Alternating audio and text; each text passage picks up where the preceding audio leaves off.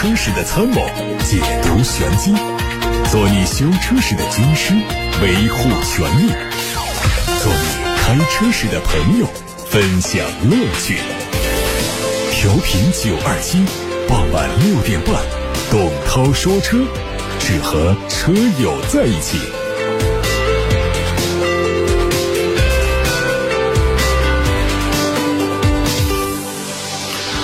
各位好，欢迎在回家路上听董涛说车。有选车用车的问题可以问我，八六八六六六六六正在开通热线，打通留言，还有董涛说车的微信公众号也可以留言。看新闻，今天晚上二十四点将会开启国内成品油零售价格的第七轮调整，有可能迎来今年的首次大幅下调。据测算，截止到四月十三号第八个工作日，参考原油品种均价为一百零三点零四美元每桶，变化率为负百分之八点零七四，对应的国内汽柴油零售价格每吨下调六百一十五元，折算为升价，有望下调每升四毛七到五毛三。按照这样的调整幅度，车主加满一箱五十升的油箱能够省下二十二到二十四块五左右。当前全国各地九十二号汽油的价格保持在八块六到八块八左右，九十五号汽油呢在九块二到九块四。这一轮下调之后，大部分地区的九十五号汽油将会重新回到八元时代。红旗汽车发布了旗下旗舰 SUV LS7 的官图和最新消息。从图片看，这是一款。中控镶嵌了钟表，门板上刻着字体，方向盘上带着葵花标志的全新车型，会采用四座布局。前脸是巨大的直瀑式的格栅，中网几乎都加入了镀铬装饰。从侧面看，后部的乘用空间是非常大，C 柱以后的尺寸已经将近半个车门的长度。尺寸上，车长五米六九五，轴距达到了三米三零九，比库里南领航员还要大。动力将会用一汽集团自主研发的 4.0T V8 发动机，但是它的最大功率就只有360匹马力，被不少网友吐槽是为涡轮减压。但是据说量产版本可能会换上红旗自己研发的 4.0T V8 发动机，最大功率就有485千瓦，峰值扭矩850。不过这一则消息呢，还没有得到红旗官方的确认。全新的本田思域混动版的官图也在网上流传，它的最大亮点是用上了2.0升的混合动力系统，由2.0升发动机、双电动机和电池组来构成，具有更加出色的燃油经济性。国产版可能会在八月份亮相。新车的外观没有本质变化，前格栅的本田车标带着蓝色的装饰，彰显着混动车型的身份。车尾还能看到 E 混动的标志。它内饰的最大亮点是采用了和雅阁相似的按键式的换挡机构。在动力上，参考。此前欧洲发布的参数看，发动机热效率达到百分之四十一，功率一百八十四匹马力，满油续航里程会超过七百公里。因为上海、江苏、吉林等多地疫情，坦克三百总共涉及到八家供应商伙伴停工停运。受影响，坦克三百已经从四月十四号起暂停生产。坦克三百从推出以来，订单量就在不断增长，官方不得不停止接单。目前，坦克三百的提车时间大约要等到三个月以上。此前，长城汽车就曾经因为供应链短缺问题，导致整车的产销出现不小的波动。而这一次坦克三百的停产，肯定会影响到长城汽车四月份的销售数据。宝马的海外官网发布了宝马 i7 的最新官图，它将会和全新七系一起在欧洲时间四月二十号做全球首发。从此前得到的消息看，首发车型将会是四驱版本的 xDrive 60 EPA 工况下的综合续航里程有四百八十三公里。从预告图看，车身将会使用比现款更加硬朗的造型，巨大的双肾格栅外围使用了 LED 灯带，LED 水晶大灯组营造出更加有冲击力的视觉感。车内会用十二点三英寸的液晶仪表和十四点九英寸的中控屏组成一体式式。的悬浮曲面屏，内置 HDR 八系统，后排还配上了三十一英寸的后排娱乐屏，支持八 K 分辨率和五 G 联网。另外，预计还会配备官方全新设计的全景星轨天幕。外媒预测，这次亮相 xDrive 六零并不是最强大的版本，未来宝马可能还会推出性能更强大的 i 七。雷克萨斯官方先行发布了首款纯电量产 SUV RZ 的预告片段，实车会在四月二十号正式亮相。在外观方面，家族代表性的纺锤体的格栅在新车上还是得到了延续，造型看上去非常的激进。车内会采用巨型方向盘，未来也会基于 eTNGA 纯电动平台来打造。简单的理解呢，这款车就是豪华版的丰田的 BZ4X，但是设计感、豪华度上还是非常的雷克萨斯。至于国内市场，或许会在年底之前导入，确切的推出时间还有待后续规划。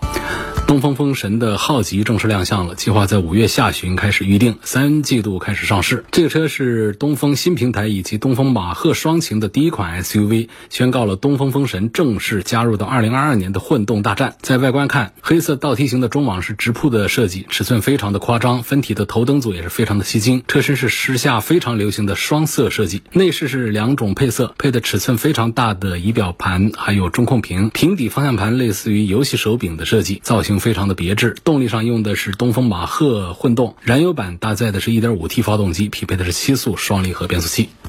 捷途汽车发布了捷途大圣的内饰官图，这个车是基于昆仑架构打造的，将在三季度上市。从官图看，车内是非常极简的风格，用的是十五点六英寸的中控屏、八英寸的液晶仪表，还有 HUD D 抬头显示组成的三块屏。整体中控台没有任何实体按键，还有女王副驾的腿托以及脚托功能的加入，配合集成式的头枕音响，营造出轻松愉悦的乘坐体验。再来看外观。分体式的头灯组是现在非常流行的设计方式，与众不同的中网让它显得别具一格。尾部造型和车头呼应，融进了飞檐翘角和瓦当等传统古建筑的元素。双 L 型的尾灯组的辨识度也是很高。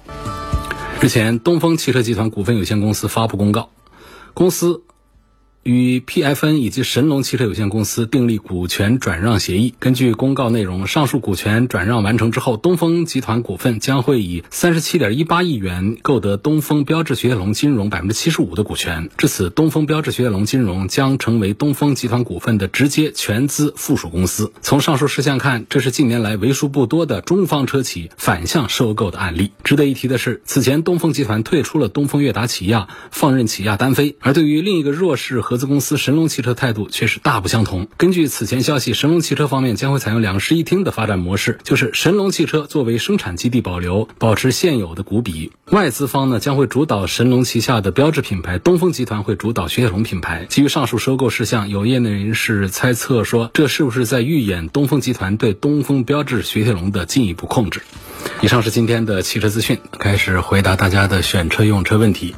今天的第一个话题是关于车位。有位叫前进的网友留言说：“涛哥，能不能帮忙分析一下，住在武汉城区是买车位划算还是租车位划算？负二层的车位价格是六万到十万元不等，负一层是十三万元到二十万元，管理费九十块钱一个月。那么物业租呢？是每一个车位每个月是四百一十元。”大部分车位都有点远，希望帮忙给分析一下，这后期买房子车位贬值严重不严重？这个话可不能是一刀切的来说，租车位划算还是买车位划算？要根据你这小区的入住的情况、小区的地段、你这房子的这个价值，其实也会影响到这个车位的价值。总体上讲的话呢，这个车位的投资价值。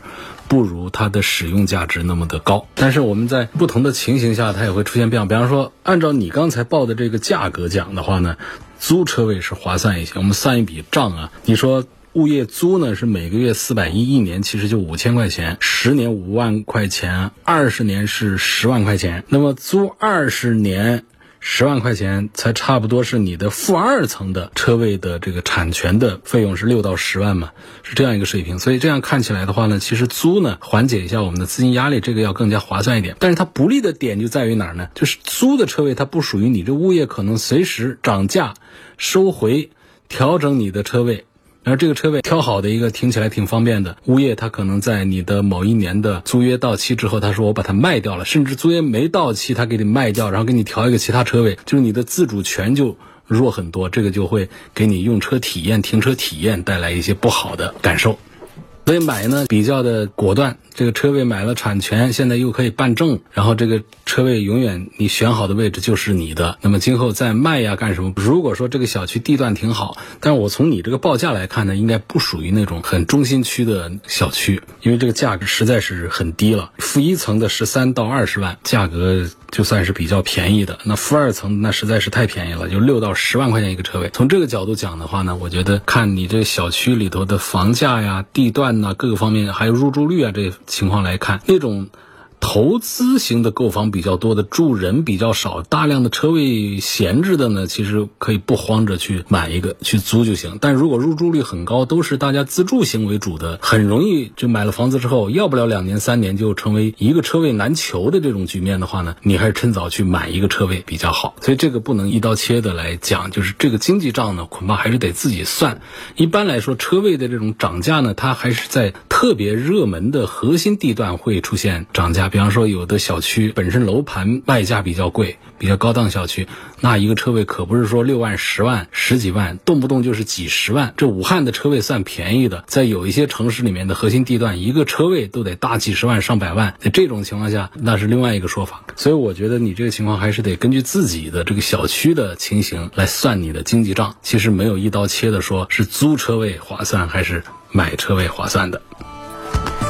一位叫彪的网友说：“这个电台特工版的凡尔赛性价比怎样啊？和官方顶配相比有哪些差异呢？官方的顶配相比的差异呢？它比顶配的配置肯定是要低一些的。它是在次低配的基础上增加了顶配上的一些配置，比方说像这个真皮座椅，它是顶配才有的；还有抬头显示是次顶配才有的。把这两项。”在外面没有办法做的像原厂那么好的，尤其是像抬头显示，它不像一般车上的，我们可以随便安装一个抬头显示的。第一，它抬头显示技术不一样，它特别大屏幕的显示；另外呢，它涉及到车内的很多的软件和线路的这个改造。我们是在厂家的生产线上做的这个定制生产。在外面是实现不了的，而且成本是不低的，是这样的两项配置为主来做的这个电台定制版的东风雪铁龙的凡尔赛。这车呢，在下周就会在电台门前摆出来了。所以各位如果对电台定制版的东风雪铁龙感兴趣的话呢，现在就可以打电话八六八六六六六六来报名参加试驾。你可以不考虑买的事儿，你就过来体验一下。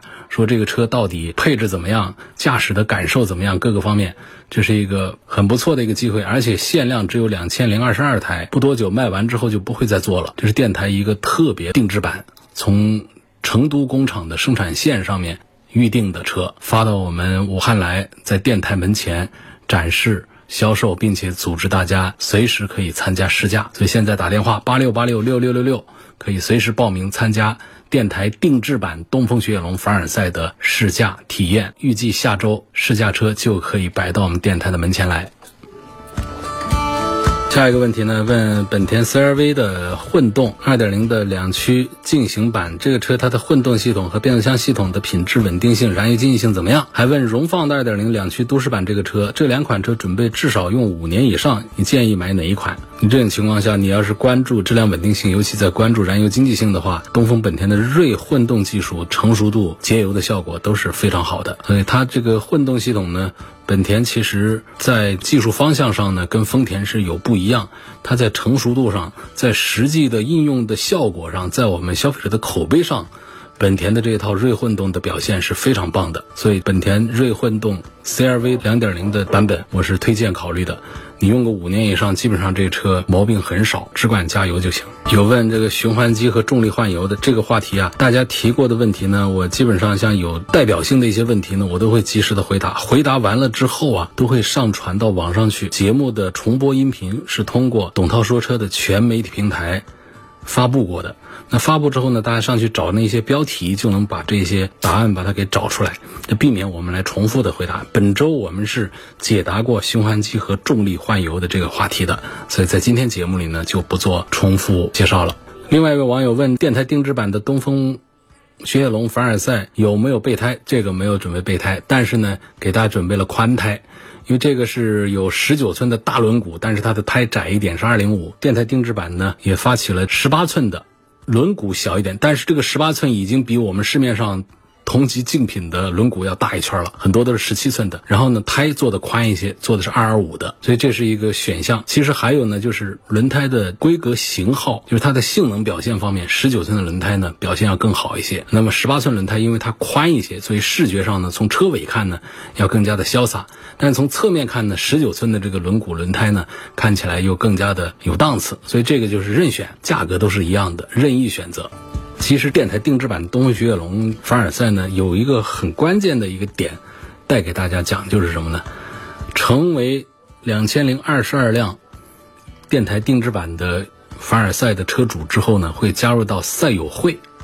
这个赛友会会在厂家的支持下，组织很多丰富多彩的文体娱乐和旅游活动，所以可以改变大家用车的那种闲暇生活方式，是特别有意思的一个点。这一点呢，我们在下周啊，在电台开始上宣传的时候，会为大家做一些更多的分解和介绍。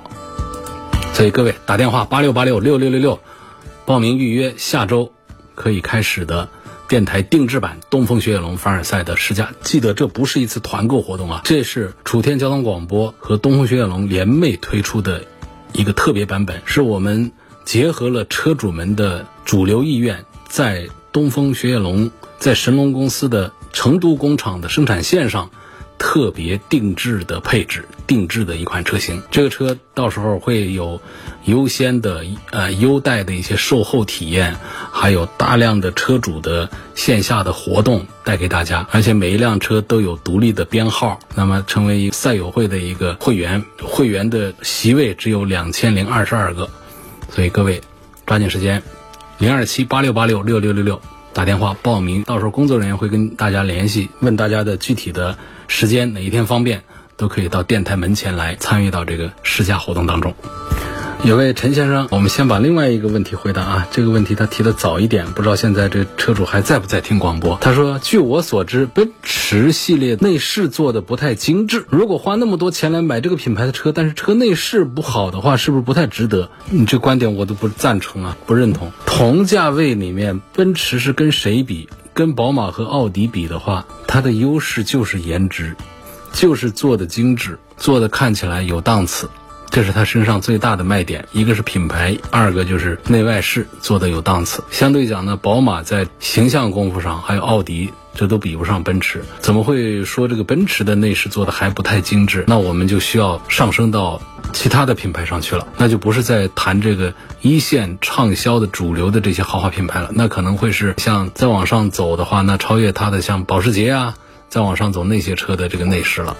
所以，如果还嫌这个奔驰系列的内饰做的不太精致的话，那宝马啊、奥迪呀、凯迪拉克啊这些那都别看了。所以，我觉得这位朋友你看来期待比较高，或者认识还是有误区啊。现在我们对奔驰这个车的说法就是，怎么叫买的值得不值得？其实这个车上的这个卖点呢，它是很适合我们很多人的选择的需求的，就是大家不是太关注。其他的那个机械层面的一些底盘层面的驾驶感受方面的，要的就是观感上的愉悦啊，乘坐上的舒适啊，各方品牌上的这种档次感呐，所以。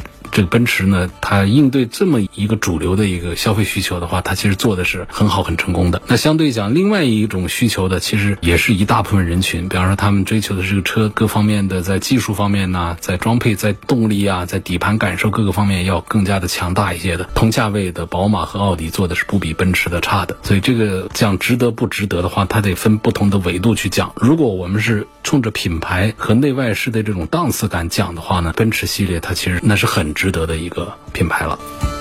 陈先生问：凯美瑞应该买它哪一个排量的？每个月大概跑个一两次长途回老家，三百公里左右的路程，这都不算个什么。每个月就三百公里，其实都可以忽略了。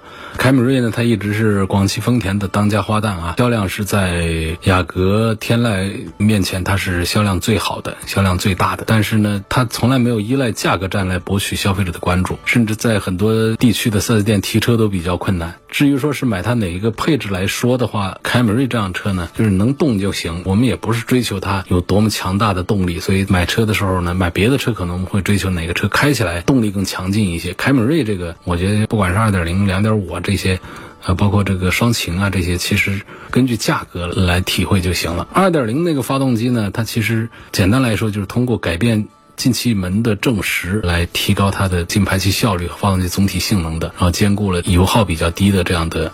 一些这个特性，所以整个驾驶过程呢，我们用比较好听的话呢，叫相当的线性啊；用不好听的话说呢，就是比较的绵柔，没有什么后劲儿。就起步阶段呢，你要深踩油门的话呢，发动机的响应它也不会太积极。但是到中高速的时候呢，还是有一些提速的这个效果。那么2.5的这个动力呢，在起步和超车，它感觉确实是更加的轻快了。然后变速箱呢，八速的手自一体这样的组合呢，其实是向着运动的方向在迈进。那对于我们凯美瑞的车主，来说，在家用的需求层面来说呢，其实都是有一些多余，啊。所以理性来说呢，我觉得这个二点零的这个版本呢，就是家用凯美瑞的一个首选的标的啊，因为在起步、超车阶段表现都可以被忽略掉啊，差距真实存在，但是呢。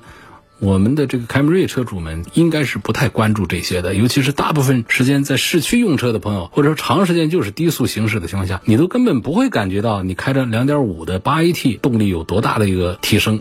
那至少在平顺性和油耗方面是这样的。二点零系列至少是便宜一两万的差价，你换算成这个燃油支出，它确实是要实惠很多的。这是我的一点意见。三个配置当中呢，我们根据预算来，如果一定要讲性价比的话呢，我就赞成买它一个二点零凯美瑞嘛，那能动就行。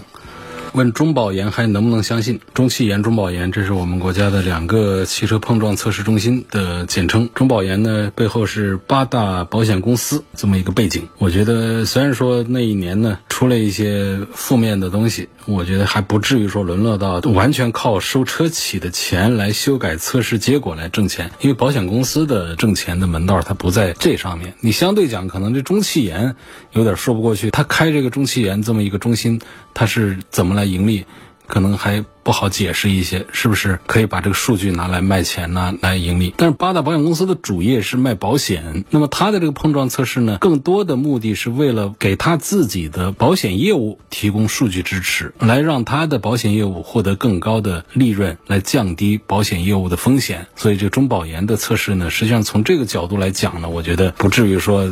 过于怀疑他，如果一定要在中保研和中汽研当中说谁更值得信任的话，我觉得倒还是中保研来说。而且中保研的测试标准目前还是咱们国内最严格的，至少比那些五星批发部的可信度还是要高。我说五星批发部，大家能猜到指的是谁？要说的中汽研，中汽研碰撞个车子，它出个四星都不容易。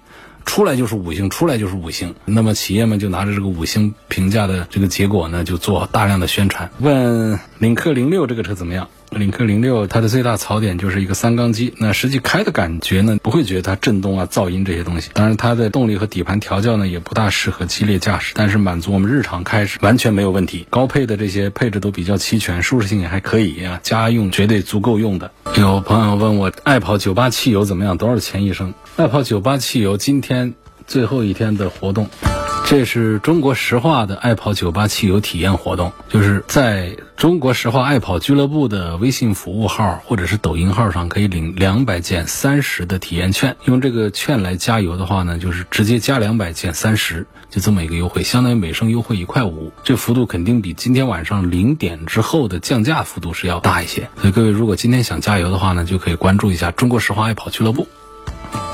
东风雪铁龙凡尔赛的这个电台定制版是什么价位？是十六万三千七的这么一个价位。各位可以看到，在整个的东风雪铁龙的官方的车型当中呢，是没有这么一个价位的。目前东风雪铁龙凡尔赛 C5X 呢，在卖的版本呢，根本就不是有十六万三千七的，它的最低配的是十四万三千七的，然后是十五万八千七。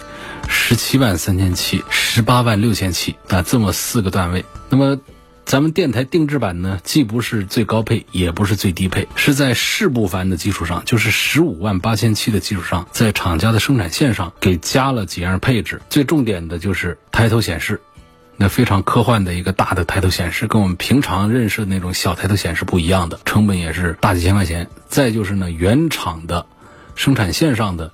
真皮座椅，这跟你在外面的随便的花个小几千块钱装那种真皮座椅的品质、精细度是完全不一样的啊！还有其他的一些隐性的那种非看得见摸得着的那样的一些权益。然后这个呢，加一块呢就是五千块钱，在世不凡的十八万五千七基础上加了五千块钱，就变成十六万三千七这么一个价格。这是咱们电台定制版的统一价格，而且这个价格呢，包括整个凡尔赛的车系的价格是一年不变的。这是有承诺的，这就是这个电台定制版的东风雪铁龙凡尔赛的这个消息。下个星期就会有试驾车到门前，所以现在大家随时可以打电话报个名，下周给大家安排试驾。零二七八六八六六六六六到我们电台门前来试驾，就有礼品。叉 C 四零侧面碰撞测试翻车，那么 SPA Two 平台还来不来得及改？其实所有的汽车品牌呢都会做这个针对碰撞测试的应试操作。应试操作就是碰撞测试的规程里头哪些地方的撞击，它在哪地方它做一些加强，这就是应试操作。沃尔沃当然也不例外，所以它这个 B 柱下方的这种软区呢是针对原来的测试标准设计的。那么这个碰撞标准难度升级之后呢，碰撞动能翻倍，碰撞位置变低，它原有的设计不管用了，这就很正常。所以这个翻车就是这么来的。所以这个碰撞测试呢，我觉得它只是一个参考而已。那真正发生事故呢，也不会按照测试标准去撞。那么沃尔沃的整体安全性还是高于目前市面上的汽车的平均水平的。但是这种影响了品牌声誉的翻车事件呢，沃尔沃肯定也会做一些优化。介意的也可以等一等吧。SPA2 上市之后呢，老款车型肯定就是降价，不要因为一次考试成绩不好就信仰崩塌，其实是不至于的。奥迪 A4 Avant 和 Allroad 的区别是什么？谁更值得买？两车定位不一样，Avant 可以看作是 A4 产品线的一种延伸。欧洲客户对旅行车的需要，它本质就是个 A4。这是 Avant。Allroad 是全路况，代表这个车的通过性、越野性能是。突出的跨创呢，代表了它的全时四驱技术。可以看到，Allroad 它显然是在性能方面比 Avant 是要强大一些的。但是在动力总成方面呢，它两个车也是同样的总成。但是呢，这个 Avant 全系是 2.0T 的低功率发动机，Allroad 它是有采用高功率的发发动机，所以包括四驱系统加持，它的百公里加速啊、操控性能各方面都要比 Avant 都是要强一些。那总之呢，奥迪 A4 的 Avant 是更加的侧重一般出行需求，作为一个旅行车，大容量的后备箱、车顶行李架。保证你带更多的东西出行。那么 Allroad 呢，就是为那些想做各种地形探险呢，在路况当中做穿梭的旅行者来准备的。这是两个车很大的不同点。今天咱们就说到这儿吧，感谢各位收听和参与晚上六点半到七点半直播的董涛说车。错过收听的，欢迎通过董涛说车的全媒体平台收听往期节目的重播音频。董涛说车全媒体平台广泛的入驻在微信公众号、微博、蜻蜓、喜马拉雅、九头鸟车架号、一车号、微信小程序梧桐车话等等平台上。